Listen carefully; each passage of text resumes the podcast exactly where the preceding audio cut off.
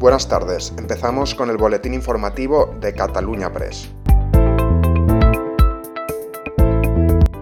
El portavoz de Compromís en el Congreso, Joan Baldoví, se ha cuestionado este martes si los cambios de ministros que ha efectuado el presidente del Gobierno, Pedro Sánchez, para afrontar la segunda etapa de la legislatura obedece más a los intereses del país o del PSOE.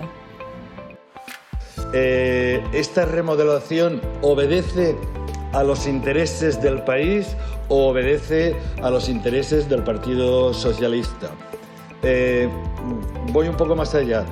Esta remodelación obedece a los intereses del presidente del Gobierno, Pedro Sánchez, o al secretario general del Partido Socialista, Pedro Sánchez, o, a ambos a la vez.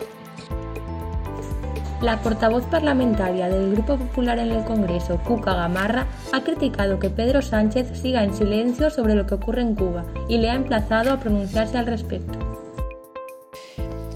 Quien tiene que hablar y quien todavía se mantiene en silencio es el presidente del Gobierno de España.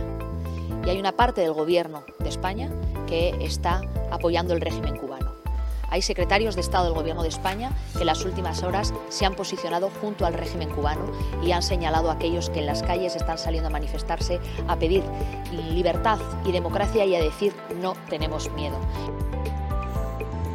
El secretario general de UGT, Pepe Álvarez, ha señalado este martes que la Confederación Española de Organizaciones Empresariales tiene que entrar en la vía de negociación de la reforma laboral.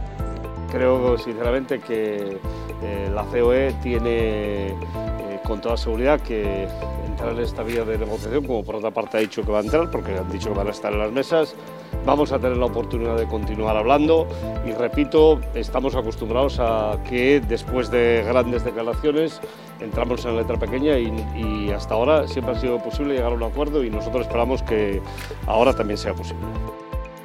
Parte, el presidente de la Confederación Española de Organizaciones Empresariales, COE, Antonio Garamendi, ha afirmado que a las empresas y a los sectores les preocupa más la reforma laboral que los fondos europeos.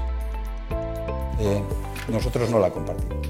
Es más, nosotros pensamos que la reforma laboral que se hizo fue una reforma eficaz y sabemos, porque sabemos que Europa no está pidiendo esto.